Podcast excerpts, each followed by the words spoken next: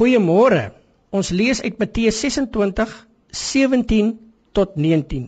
En op die eerste dag van die ongesuurde brode kom die disippels na Jesus en sê vir hom: "Waar wil u hê moet ons vir u klaarmaak om die Pasga te eet?" En hy antwoord: "Gaan na die stad na 'n sekere iemand en sê vir hom: Die meester laat weet, my tyd is naby.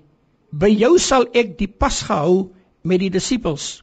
Daarop het die disippels gedoen soos Jesus hulle beveel het en hulle het die Pasga voorberei.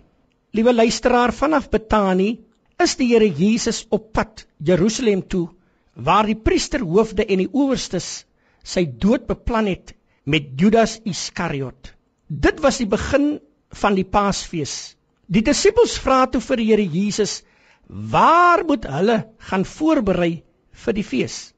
Wat baie opmerklik was, met die aankom by Jerusalem was daar 'n baie groot opgewondenheid oor die skare. Die Here Jesus het in Jerusalem binne gegaan met groot triomf.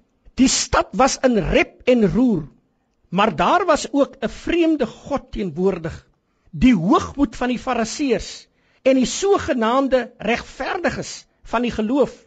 'n Hele klomp wit geverfde grafte. Kom ons staan stil by die Paasmaal vir 'n wyle.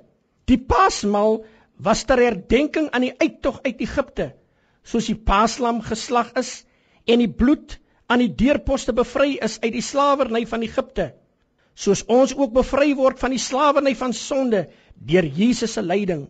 In Matteus 26 vers 26 is dit die instelling van die Paasmaal af, soos dit ons dit ken, die instelling van die nagmaal. Die Here Jesus se woorde: "Neem eet dit is my liggaam. Vers 27 neem die beker, drink almal daaruit, dit is my bloed tot vergifnis van sonde. Die brood wat hy gebreek het, stel sy liggaam voor wat vir ons gebreek word. Want hy sê in Johannes 6 vers 51, ek is die lewensbrood wat uit die hemel gekom het. As iemand van hierdie brood eet, sal hy bly lewe. Alle mense op aarde leef van brood. As jy regtig honger het, is 'n stukkie brood voldoende. Iets wonderlik van brood. Neem 'n stukkie brood en kou dit fyn. Moenie dit dadelik inslukkie. Hoe langer jy die brood kou, hoe soeter word dit in jou mond.